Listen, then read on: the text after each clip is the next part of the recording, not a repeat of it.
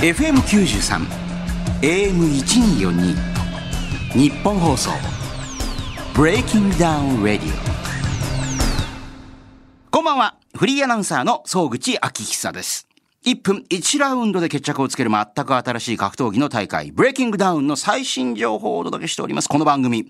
えブレイキングダウン、そう、昨日ね、7月1日、えブレイキングダウン。8.5が行われたんですけども、そうです。あの、まあ皆さんね、これ、これを聞いていただいてる、日曜の深夜に聞いていただいてる方というのは、あ点5、分かってる分かってる、あれでしょ？あの、いわゆるナンバリング大会の中にあって、えー、その、8と9の間に入ってる。そう、前回までの8までの伏線を回収したり、えー、ルールや新しいね、えー、マッチメイクなんかをどんどん試していくといったことを目的としている。えー、いわゆる、え、まあ、通常のナンバリングとは違ってちょっと冒険したりもするというね。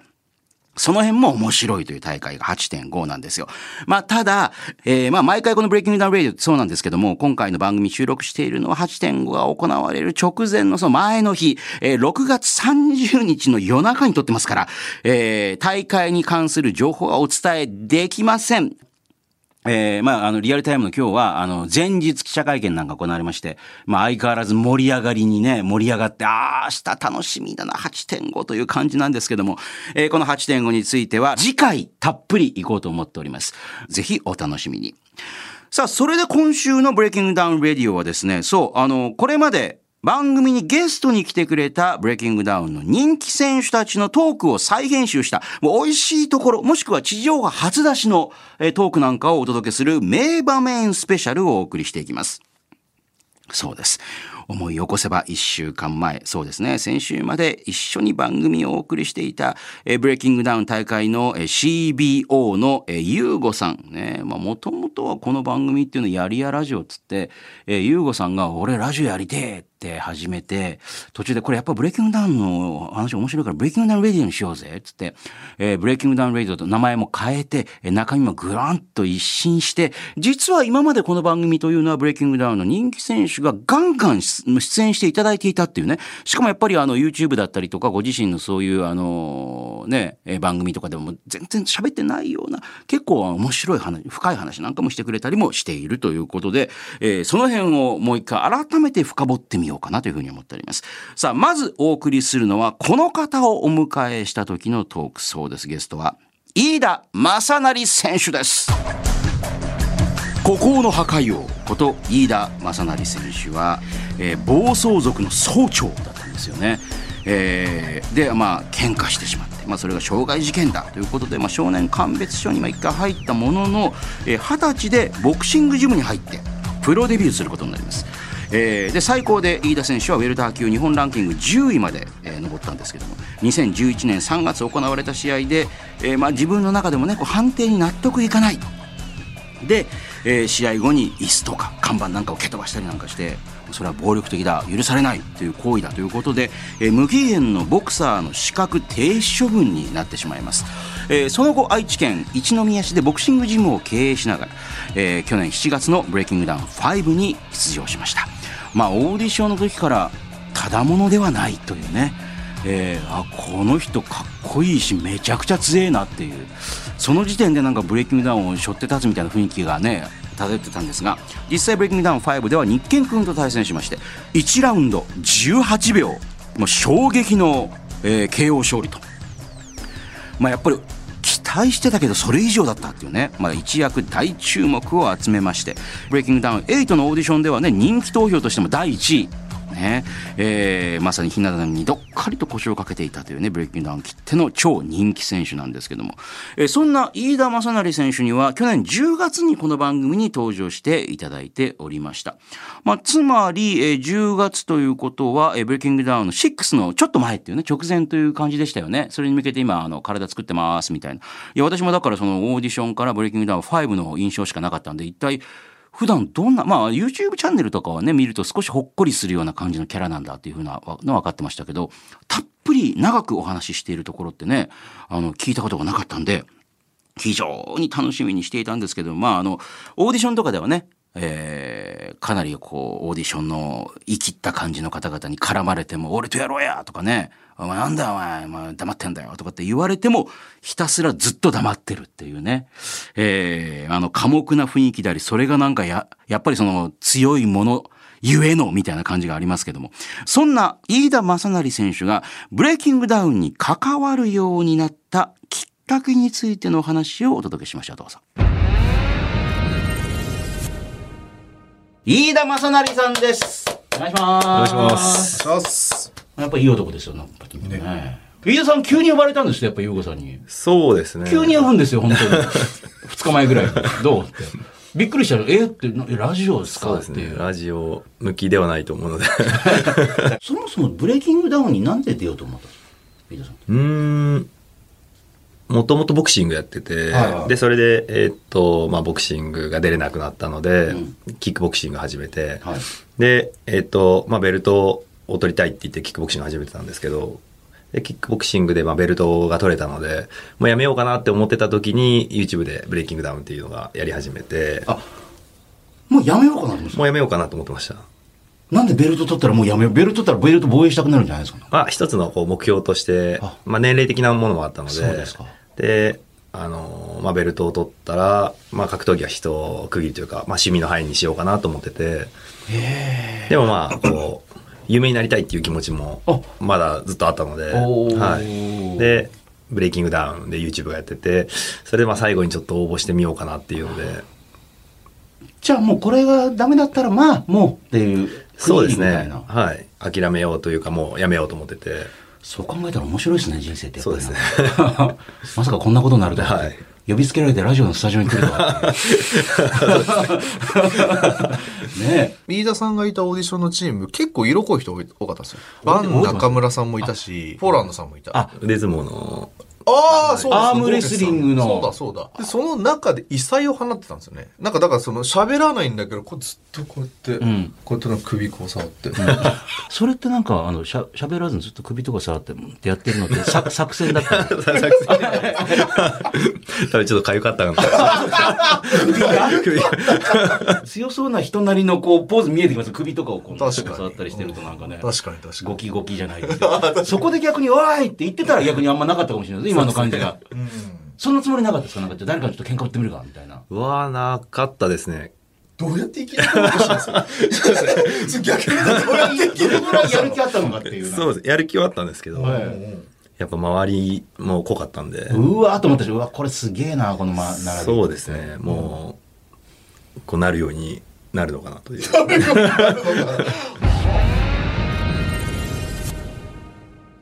いや、飯田選手トーク面白いな。何なんだろう。あのー絶対に何があっても、あのー焦ったりしなそうな感じっていう。あの、まあ、本当やっぱね、あの、見た目も体ももう、やっぱ、うわ、でかーっていう。明らかになんかこう、陶器を身にまとってる感じの。ええいや、常にね、あの、笑みを浮かべてらっしゃるんですよ。あの、大きな声で笑うわけでもなく、まあ、時々ね、ふって笑ったりしますけど、別にあの何でも聞いてくださいっていう。でもなんか YouTube とか見てても美味しいもん食べてる時に、多分、まあ、ギャップ萌えなんでしょうね、これね。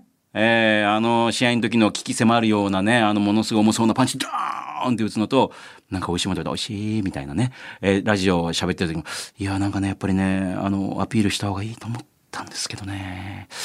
周りがやっぱりアピールすね、できなかったですね。で、いや、だって、ラストチャンスっつってんのに、みたいな。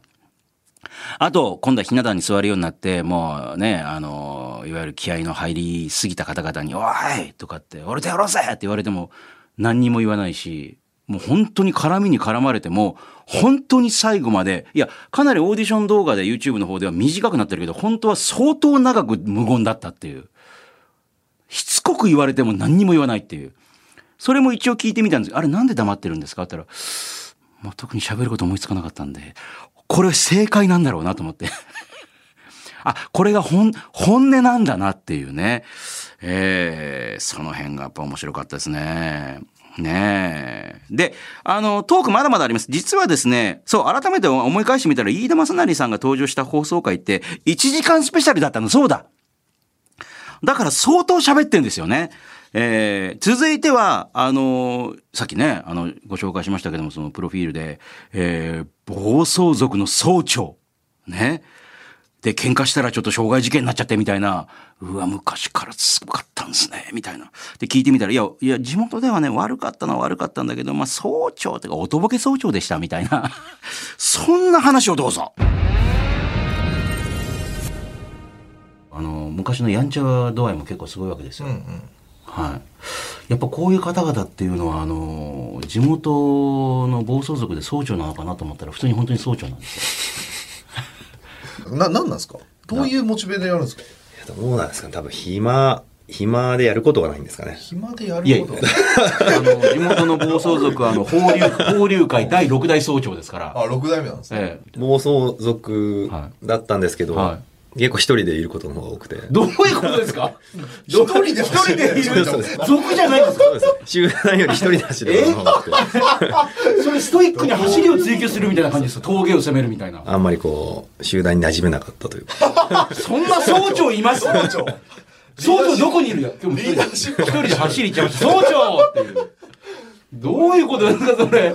総長また今日も一人で峠行っちゃったけどみたいな。え、暇だからバイクに乗ってそう、暴走族始めようってなったら何ですか？そうですね、こう、バイク走ってると、まあ、やっぱ自然とこう、じゃあ、入れよ、みたいな。自然と入る？こうおー岐阜、岐阜ならではのあれなんですいや、かね。全体がそうっていう話ないでしょ。バイクで走ってたから、あの、その前から喧嘩とかで結構有名だったってことですか？あどうなんですかね。でも絶対体格に恵まれたってことは結構ず、総長ってどうやったらなれるんです知らない。か だって会社とか自分で作ったりとか偉くなったり社長になったりする。あ、まあ、だから自分がそれを発足させたら自分がなるんじゃないですか？でも、でもだって六代目6代目じゃないですか。だから、誰かの推5代目がいたわけけでしょだって。そうですね、はい。総長ってどうやったらなれるんだろう？やっぱりなんか喧嘩で勝つんですか？なんか相手をこう倒してみたいな。いや、そう。東京リベンジャーズみたいないや、そういうのはなかったですね。あ繰り上げでみたいな。繰り上げ？サラリーマン繰り上げで総長になるって、あの、町内会の会長みたいな感じですけど、来年やりたい人みたいな。本当にそうなんですか？いや、まあ乗本当ですか？いや、説明めんどくさいからはしょってますよね、絶対に今。そんなことあある本当です、そんなことあります？へ当時は、でも、まさにほら、あの、みくるさんもおっしゃってましたけど、あの、路上で喧嘩とか始めちゃうと、1分間で警察来ちゃうから、もう1分間で倒さなきゃダメなんだ、みたいな。あでも、そう、そうですね。あんまりこう長くやっちゃうとやっぱ来ちゃう。やっぱそうなんですね。あ、やっぱもう、みくるさんの言う通りそうなんですよ、やっぱね。そうですねええゆうこさん、ブレイキングダウンってほら、まさに、あの、俺早朝だった系の人も多いじゃないですか。はい武勇伝がある方々、どこから本当かわかんないですけどね。本当か嘘かわかんない人もいますけどね。本当の人もいるし、本当か、そう十人にもどうなんだみたいな感じ10人は嘘でしょ。あれ10人なわけ。相当に面白い。これ映像化してほしいな、これ。一人で走ってたら気づいたら暴走族に入っていたっていう。で、いやー、馴染めねえなと思ってたら6代目になってるっていう。でも、つるむの嫌だからって言ってる暴走族の総長っていうね。総長最近見ねえなとかっていう。癒されるね。いや、言ってる話は暴走族の総長だから全然癒し系でもないんだけど、何なんだろうね、このなんか不思議な、こう、なんかほっこりする感じの総長話っていう、実際あったら超怖かったんだろうけど、ねえ、まあ、そこがね、なんかあの、飯田正成選手の他の人には、なかなかない魅力なんですかね。これからももちろんブレイキングダウンを背負っ、えー突き進んでいく。だからやっぱりなんか大将って似合うなって感じがしますけど。ね、やっぱそれもだから、気づいたらなんか対抗戦で大将になっちゃってんですよね。みたいなね。別に大将やりたいやつわけじゃないんですけどね。みたいなね、えー感じだったと思いますけどね。まああの、飯田選手のトークまだ本当はまだいろいろあるんで、またいつかね、機会があったらね、また掘り起こしてみようかなと思っておりますが。さあ、続いてこちらも面白いんです。トークをお届けするのは、瓜田淳史選手です。アウトローのカリスマこと瓜田選手は新宿歌舞伎町生まれの43歳。もうここからもう完全にリアル龍が如くだもんねこれね、えー中学時代から素行の悪さでも有名、えー2003年に服役。えーその服役中刑務所内の文芸コンクールに応募した小説が大賞。えーであこれは作家になろうと思って出所後は作家として活動する。一方、えー2008年に前田明さんプロデュースのあの格闘技の大会「ジ・アウトサイダー」の旗揚げ大会に参戦します。そしてこのブレイキングダウンには2021年9月の2から参戦しましてえ丸出し亮太選手に3-0で判定勝ち。8のオーディションではねえ人気投票で第2位になる。押しも押されぬブレイキングダウンを代表する人気選手です、えーその瓜田選手は今年1月にね来てくれたんですよね、えーまあね雰囲気のある方でやっぱりねまあそれは顔とかにぐわータトゥーもそうなんですけどもでもまあ、この後話ね、あの、聞いていただきますけども、あの、目の奥非常に優しい感じがするというか、まあ、逆に言うとその、あのーそこが知れない感じはね、もちろんね、するんですけど、えーまあ、かなり内容の濃い。ね。でも結構本当に笑える。お話が上手なんですよね。えー、裏話たっぷり伺いました。えーそのトークの中から、まあ、ちょっとね、長尺になるんですけども、ブレイキングダウン6オーディション裏話をどうぞ。今回まあいろいろあの見てて MVP 誰かって言ったらまあ塗り棒だっていう人もいればいやいや塗り棒をお前こっち上がってお前ひな壇座れよと言った瓜田さんが MVP って結構いましたよなんかいや、本当そうなんですよ。あれ面白かったいや、ですよ面白かったですよ、塗り。棒。ああ、あれのタイミング良かったですよ。面白かったね。あのいや、ま、バンさんがあのなんかまあ椅子取りゲームじゃねえんだからさすがにまた面白いこと言ってなんか盛り上がってきたところでバチンって瓜田さんがこれ「はいどうぞ」って言われたかのようになんか。登った太陽二度と沈まなくなそうそうりますよね。そうそうそう もうお前座っちゃえひな壇にやっぱああんだけやりきれるやつなんで、なんかあれ、はい、じゃあもう、今日はあれありがとうございましたっていうのももったいないですよね。で、僕別に運営でもないんですけど、もう、あの、無理くり言っちゃえば、もうシーンとなったまま採用されるんじゃないかと思っ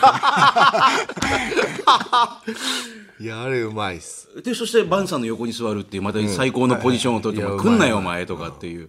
二段落ちみたいになってましたよね。あの流れすごかったっすよね本当にいや、あれはだってほら、えーいろいろだから取れたか心配って言いながらも、あのくだりはもう面白いからって。あのくだり面白いさ始まるわけ言ってましたもんね。あれこれね見てくださいよ、つって。だから座ってすぐは、座って2か3ブロック分ぐらいはちょっと塗り棒おとなしかったじゃないですか。はいはいそうですねで後半になるにつれだんだん焦りを感じたのかどんどん本領を発揮していったい で、最後の対戦になまで盛り上がっていくっていう。やでもそこで出ないっていうやつが多いんであの対面白いこと言えるけど別に戦いはしないよっていう考えのやつもいる中であいつやるんやったところはさすがだなと思いましたねやってしかも自分から倒れてるのにダウン取られるっていうね。セルフスープレックスみたいな感じでそうそう自分で頭を自分で倒れてダウンって言われるっていう、あの最高ので。敗者がマイクで喋るってあの、なあの、えスイスイマーの人となんかやらせてくださいみたいな。そうそうそうそう。やらせてくださいみたいなややらせてくださいと、あれ、な逆だけどみたいな。勝ってる顔してんのって言ってましたもんね。なんで勝ったかのように喋ってるの？ああ、あれやっぱり、ゆうこさんから見て、あ、いい人来た。いやだから全巻き込みましたよね。空気巻き込んで、ちゃんとポイントの人も巻き込んで瓜田さんとかねバンさんとか、で、スッてこう横に。うん。でちゃんと試合もして試合も面白かったじゃないですか、面白かった。あのなんか新しいなんでしょうあの弱弱キャラというか、ただ弱いじゃなくしてっかり楽しく弱い。ちゃんとローとか当ててるんですよ。ねそう。意外とうまいんですよだから彼。ちゃんちゃんとロー蹴れてるんですよ。なんかちょっとやってたっぽいです、あ少し。そうなんですね、じゃあね。あでもあそこうまいなと思いました、そのもううまいで自然の流れなのか何なのか知らないけど、はいはニュープロレスですよね。新しい形の人気が出る感じのレスラーに。てか、みくるさんも涙流して笑ってるから、なんか。またね背格好とか髪型とか顔の感じも 全体的な人間的なその見た目的なビジュアルのクオリティもちょうどいいんですよ。ちょうどいいんです面白いんですよ。フォルムとかもそうそう。あれがもうちょっとかっこよくても面白くないし。ああわかりますわかります。もっとおしゃれでスマートでもダメなんです。なんかね面白いんですよ。わかる。なんかちょうどいい漫画で出てくるなんかあのいい感じの雑魚キャラっぽさが。ヘナ、ヘナチョコキャラそうそうそう。で。も憎めい。ないみたいな。ああそうそうそう。いいいいとこついてんなって。いいとこついてんすよね。そう本当に。いやだから最後の方も出てきた人がひな壇の誰かとやらせてくださいっつったらみくるさんがその花柄の人しか残ってないけどいいですか？みんなのあの時絶望感が うわこれしか残ってないやばい。他全部決まってるんだって言われて。一番絶望だったの本田スイミングさんですよ。げ現役のプロの芸人なのに ターンとか言ってましたけど。笑いで全部持ってかれてるそうですよね。悲惨ですよ。あと東大の子もね僕うまいなと思ったんですよ。お東大相撲部のうまいと人思います彼うまいっす。ああれうまいですか？うまいですうまいやっぱ東大っていうところで「いや東大なんですけど」じゃなくて「俺東大だからさ」って「お前らバカはダメなんだよ」って。あそこまでインテリのポジションでで見下してくるっていう。あれはうまいっすね。はなんかだからそのストーリーも例えばあの東大の彼で言えばカメラが抜かれた時の結構ルックスも大事で、あそれが中途半端だからブサイクならブサイクに振り切ったり ブスならブスに振り切っててもそれはキャラが映える。んですよ、だから抜かれた時にあの東大の子は容姿も良かったんでファンができやすいかなっていうのはあるんですよね、もう完全にプロデューサー目線ですもうなんかね。いや俺結構ねいろいろ見るんですよ。いろんな角度で見るんで。なんかいつもほらなんかもふんぞり返って。うそうそれ帰って前前前前言いますけどまあね。ちゃんと見てます正直ねあすごいです。ま前のめりに見てるんですよなんちゃんとかね見てるんですよ。はあ。あとはそのさっき優子さんも言ってたストーリーの部分でなんかその暴れるだけで来る怒りの部分。で哀愁で来るとかの喜怒哀楽全部ストーリーにできるからどのパターンの喜怒哀楽のどのストーリーを持ってきても塗り棒だってストーリーだし面白い。だからそのたくさん考えればいっぱいたどり着くんですよその。まだまだありますよね。まだまだあるん。ですよただその人と同じことはやってても絶対そのトップランナーとか目立てないんで、自分の席をどう作るかっていうのをちゃんと考えれば、よっぽどのバカじゃない限り、まあ、バカならバカで来ても面白いと思う。確かに確かに。もうこれはごめんなさい。もうオーディション動画のもう一回、あの解説動画をじゃあ改めて。オーディション攻略動画。攻略動画。えい止めてくださいっていう、えー巻き戻しいやてい。面白いと思う。だからそうすることそれを見ることによってもっとなんかあこうすればいいんだっていう子たちがいっぱい潜在的にいっぱい出てくるかもしれないいや、本当に頭の回転の速いっていうかね、もう多角的に見てるっていうね。いや、いや、確かにあのね、最初にあの、塗り棒の時に、お前座っちゃえよお前っていう時みたいに、えーよくほら、よくひな壇芸人の方々みたいなね、で、メインの MC の、いわゆるアメトークみたいな感じで、蛍原さんが、あまあ、ゲストの方と一緒にはどんどんいろんな芸人さんに振って、いわゆるメインの回しであり、でもただそこにはほら、まあ、土田さんとかね、えーまあ、いろんな方がいて、そこが、あの、セカンドとかサードぐらいの回しで、えー MC のメインの方の意向を受けながら、えーさらにこう配球をなんかミッドフィルダーみたいな感じでね、そう、ひな壇でも、まあ、の、さらに回していくっていうね。だから多分さ、その、瓜田さんとバン中村さんってあの、二人セントラルミッドフィルダーがいる感じするもんね。なんかね、えー、あの、いわゆるミクルさんとかが、あの、いわゆるこう、一番ね、えー、メインで回して、あの、じゃあ次どうぞとかね、言ってるだけなんだけど、そしたら、それを受けて、この人をさらに面白くしたりとか、もうお前いいよとかって、もうぶち切ったりとかっていう、えーなかなかほら、あの、司会とかメインの方が言えないようなタイミングでうまくバチーンってやってくるっていう。そういう感じの方なんだろうなと思ったらそれ以上だったっていうね。ちゃんと考えてやっていたっていう。俺の役割はこういうところだっていうね。えーで、もちろん喋らずにじっと見るときに相手ビビるっていうね。いや、面白かったなで、また、ちょっと来てほしいですよね。えーあの、オーディション動画、そうか、あの、次の、あの、オーディション動画出たタイミングとかで、その、実は裏がこんなことあったとかね。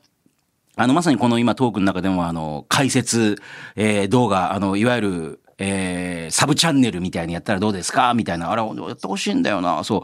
やっぱ自分なりのストーリー作れないとダメだからさ、みたいなおっしゃってましたんで、あそこがポイントだったね、みたいなね、のをぜひ、えーお話に、この番組、ブレイキングダウンレディオに聞いていただければな、というふうに思います。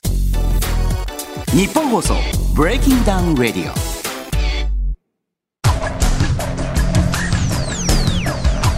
えーフリーアナウンサー総口昭久がお送りしてきました「ブレイキングダウンレディオ」えー今週はまあこれまで番組にゲストに来てくれたブレイキングダウンを彩る超人気選手たちの、えーまあいわゆる名場面スペシャルね、お送りしたんですけども実はねこの番組まだまだいろんな方々来てるんですよ。